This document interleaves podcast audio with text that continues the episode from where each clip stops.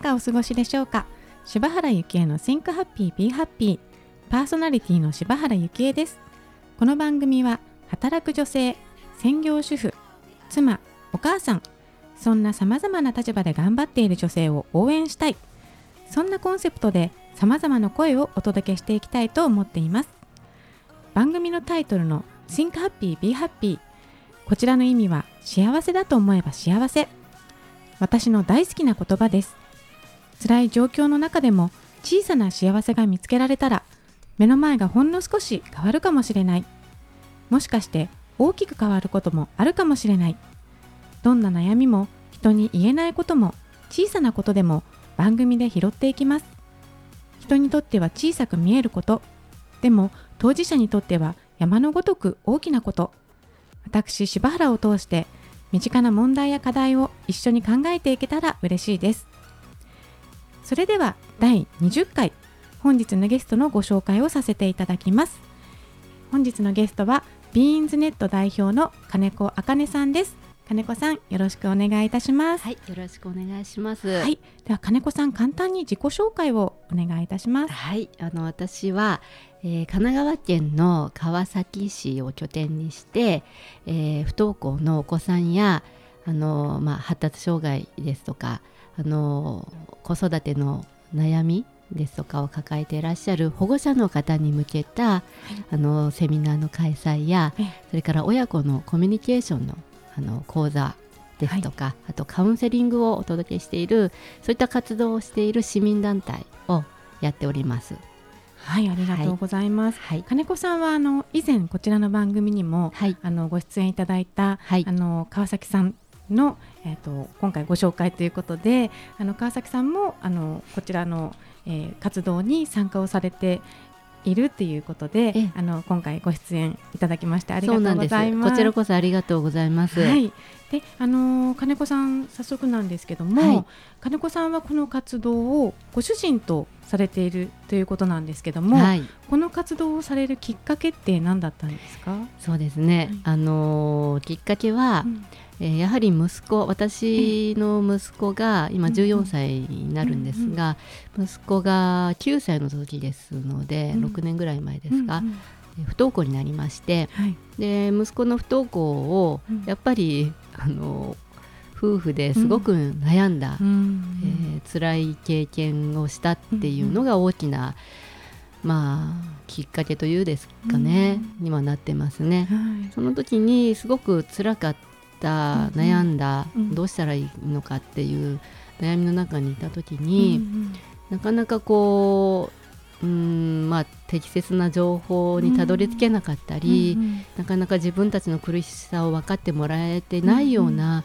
そういう気持ちだったものですから、うんうん、今、まあ、不登校のお子さんもすごくこう増えている中、あの苦しんでるのお子さんだけじゃなくて、うんうん、やっぱり周りのその、うんうん、特に保護者の方、うん。うん、一番きついと思うんですよね、うんうんうん、そういう方に私たちの経験から何か、うん、あのお伝えできることですとか、うんうん、あのまあ何か、助けになるようなことができたらいいなと思って、こういう活動を始めました、えー、具体的にはどんな活動をされてるんですか、はい、はい、あの、うん、3か月に1回、うんうん、まあ、あのセミナーを行って、うんうんこちらにはあの、まあ、ゲストの方に来ていただいてお話をしていただくんですけれども、うんうん、まあ、不登校を経験した当事者の方ですとか、うんうん、あと、まあ、不登校生を支援していらっしゃるフリースペースを主催している方であったり、うんうん、あのまあ、そういう、まあ、不登校生の支援を出している団体の方ですね。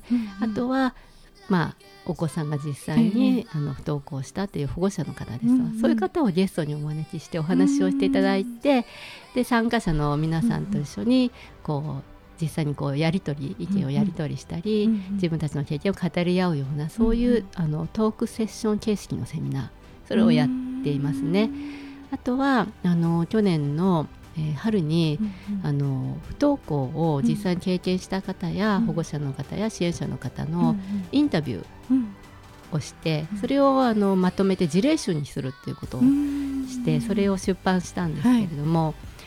その、まあ、冊子を、えー、年に2回、うん、えー、あの発行していくことをまあ、今後も続けていきたいと思ってますね。はいね、なんか私の周りでは、はい。直接的にその不登校っていうことにあの向き合ってるっていう、まあ、親御さんであったりお子さんが直接的にはそこまでいないんですけれども、うん。先ほどあの結構今増えてるってはいいうことだったんですが、ええ実際に増えていらっしゃるんですか、そうですね、うん。あのこの間もね去年もあの日本財団の発表がありましたけれども、うんうん。あの不登校傾向にあるお子さんも含めて、もう30万人ぐらい中学生がいるっていうことも発表されてますよね。それはあの文文部科学省の発表よりも随分と多い人数になったっていうことで、まあ、うん不登校を支援,、ね、支援者の間でもすごくうん。もう衝撃的な数字だっていうことで話題にもなってましたけれども、うん。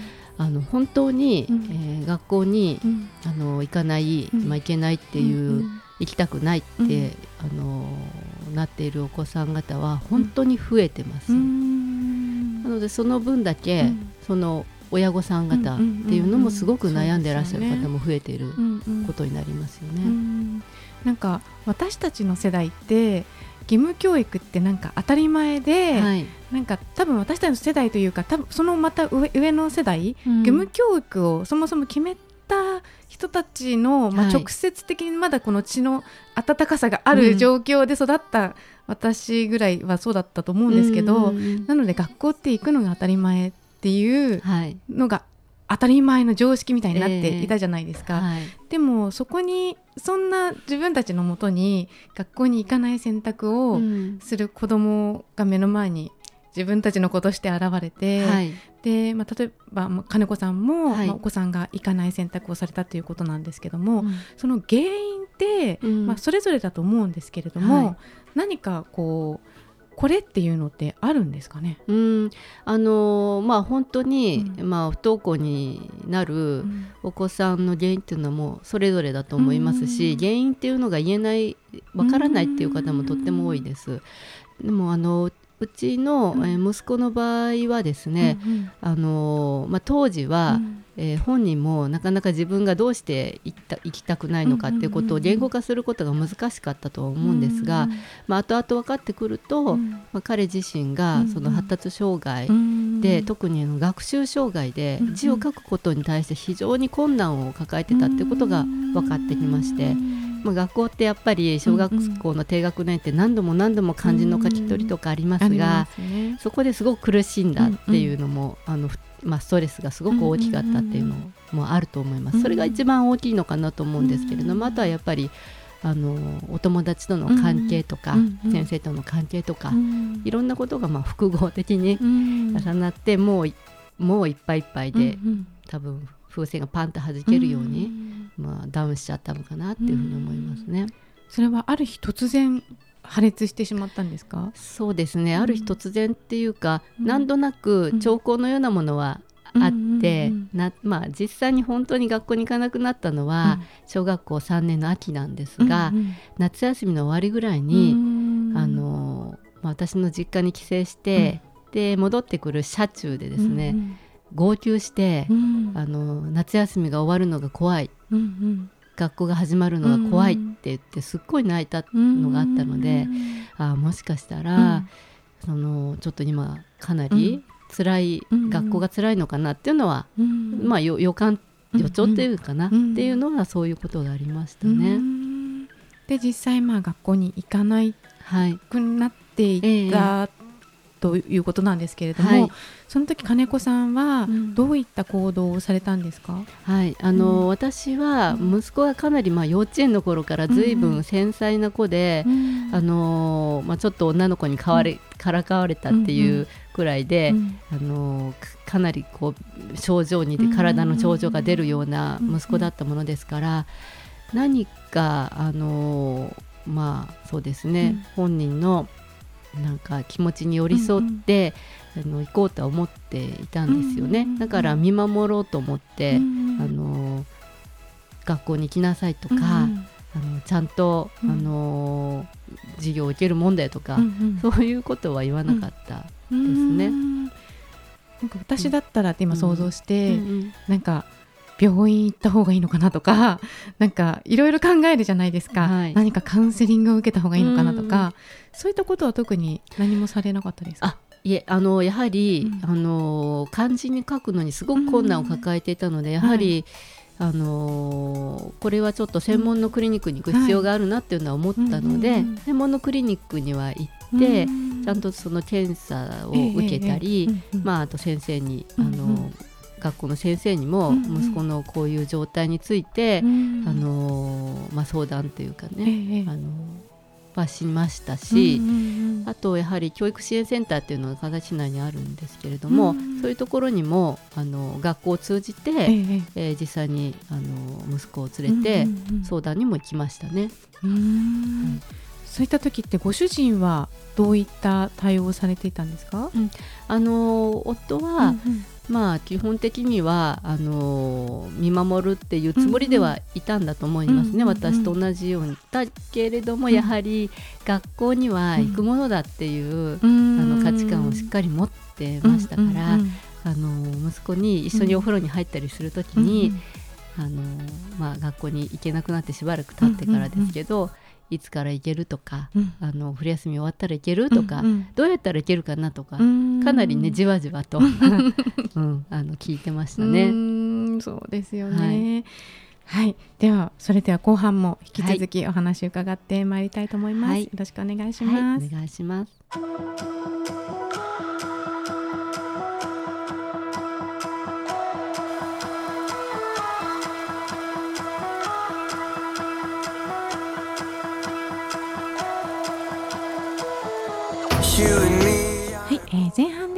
えー金子さんが、えー不登校のお子様をお持ちの親御さんであったりですとかあの発達障害のお子さんをお持ちのあの親御さんに対してあのいろんな支援をされているということで、はい、あの実際に金子さんのお子様のお話もお伺いしてきたんですけれどもはい、金子さんのお子さん今おいくつになられたんですか？今14歳ですね。14歳。もうすぐ15になります。ええええそうすると次高校生はい、のうん年代ですかね。そうですね。今年の春に、あの通信制の高校に、あのええ。はい。進学するあー予定で準備をしています。ええええでまあ小学校を3年生の秋に、はい。まあ、学校に行かないっていう選択を行きたくないっていう選択をされて、はい、それ今14歳今度春に通信制の学校に行くっていうふうに決めるまでってええ、例えばお家でとかどんな活動をされていたんですか、うん。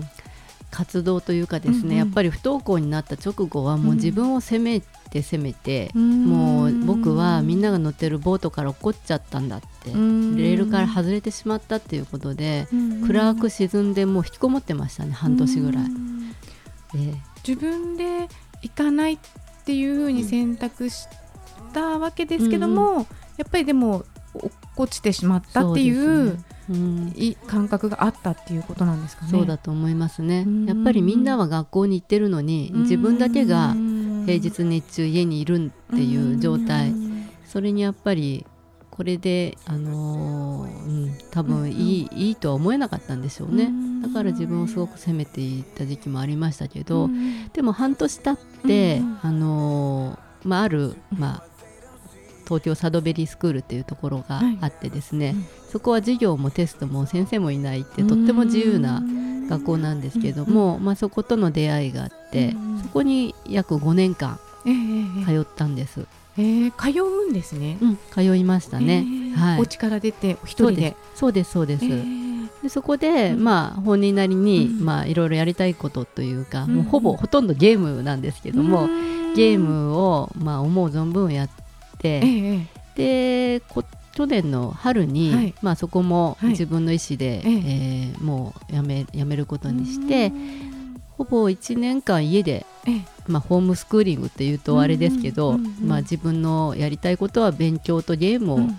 家でやるっていうことを言って、はい。それで過ごしてきましたね。ああそうすると例えばお友達っていうのはどういったところいらっしゃるんですか、友達ははい。やはりその前あの通っていた学校の,、あのまあ、ササドメリースクールですね、そこのお友達とはずっとつながっていて、そこでこうまあねいや今ね、うん。このもう実際に会わなくても、ええ。オンラインオンラインとそかね。ゲームやったりとか、LINE でつながったりとかもしてますから、そういうたまに一緒に焼肉食べ行くとかカラオケ行くとかそういうふうにしてつながってはいるみたいですそうね。なんですね、はい。でご自身でそこのサドベリースクールの卒業を決めはい。で今度は通信制の学校へということで、はい、通信制っていうとどんな勉強をされるんですか、今度行くところでは、あのまあ自分がやりたい、うん。えーなんかね音楽に興味があるっていうので、えー。その音楽をしもうあのしつつ、はい。まあ高校卒業うんの、資格も欲しいということえで、ーあのまあ高校卒業に、まあ、に認定試験というのも受けるというのも手もあるんですけども、やっぱり自分一人でやるのは大変だからということで、そこで勉強しようということを考えたみたいですね。えー音楽に興味を持たれたのって何かきっかけがあったんですか、えー、と彼はですね、うんうん。あのバンプ・オブ・チキンうんうん。っていう漫画がすっごく好きなんですよ。う。んうんうんであのそこでなんかねベースをやりたいと思ったみたいですね。うん。なのでななぜなのかはねうんうん。分かりませんけれども、うんうん。彼の中でそこに興味を持ったみたいえなので、ーその音楽がはい。少し、えっと、息子さんのうんうん。気持ちをこう明るくポジティブにしていってくれたっていうこともあるんですか、ああそうですね。なんかね、うんうん。やっぱり彼自身がすごくこう、まあ生きづらさって簡単に言ったらしまうのもあれですけど、うんうんやっぱり自分は違う人と違う選択をしてきたっていうことが、まあ今の14歳なりに思うところがあって、うんうんでもバンプ・オブ・チキンうのん。その歌詞を彼は本当にその曲だけじゃなくてうん。歌詞の隅々まで味わってるんですけども、うん。なんかすごく分かる分かってもらえてる感じがするっていうか自分のうん。あの状況とか辛いっていうのをその聞いてることですごく救われるってバンプ・オブ・チキンに救われたって彼は言ったことがありますけど。うんうん、そこがねやっぱり彼にとってとっても大事なあの、ねものだったんだろうなと思いますね。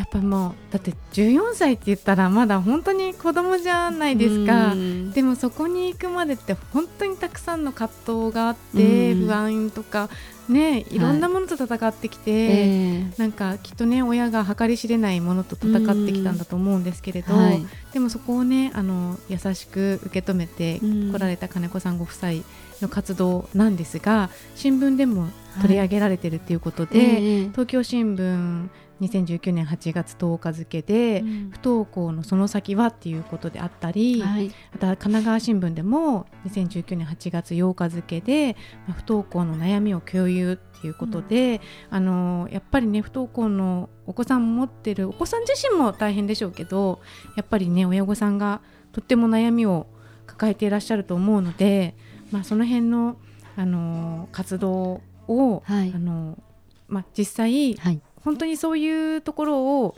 探し出せてない方もいらっしゃると思うので、まあ、この番組が少しでもきっかけになれたらなっていうところがあるので、はい。ちょっと金子さんに、ええ。そのお子さんが不登校になってしまったら、っはい。ていうところでなんかアドバイスみたいのっていただけたりうん。できますか、そうですね。あのまあセミナーとかをやるときに私からアドバイスっていうことをええ。お伝えすることは特にはないんですけども、はい。ただ実際にあの同じまあ、全く同じではないにしても、はい。やっぱりお子さんが学校に行かないっていうことを経験する親ってうん。すごく辛いと思うんです、うんうんうんだって子供がみんな学校に行ってるのに、ううんちの子はどうしていけないんだろうとか、うんあの周りからはなんでちはい。ゃんと学校に行かせなきゃいけないでしょう、うんあなた何してるのとか、うん私も実際にやっぱりそういうふうに言われたことがあるのでうんわかるんですけど、うんうん。その辛さっていうのはうんやっぱり一人で抱え込むべきではないと思います。あのねどんどん自分を責めていくし、それがね自分を責めると子供にも伝わるんですよ、うん子供がお母さんを苦しめてるお父さんを僕が苦しめてる私が苦しめてるってなってしまうのであのまずそういう苦しい気持ちはどこかでうん出してうんいくべきなんですよ、うんだから周りのうん話せる人にうんぜひあの話を聞いてもらっていただきたいし、特にそのまあ不登校を実際に経験している保護者同士でその悩みを共有することができたら一番いいと思うんでまあ、すよね。そうですよね。痛みを分かり合えるからこそねね言えることもありますしね、なんかあのインタビューの事例集ということで、ええ。あの冊子をあの最初冒頭でもはい。発行されてるということだったんですけれども、こちらはどのようにこう、はい。見見れ見ることができるんでしょうか？あはい。あのこれは、えー、と私たちの,、あのビーンズネットのホームページで、オオンラインストアであの購入していただくことができるんですけれども、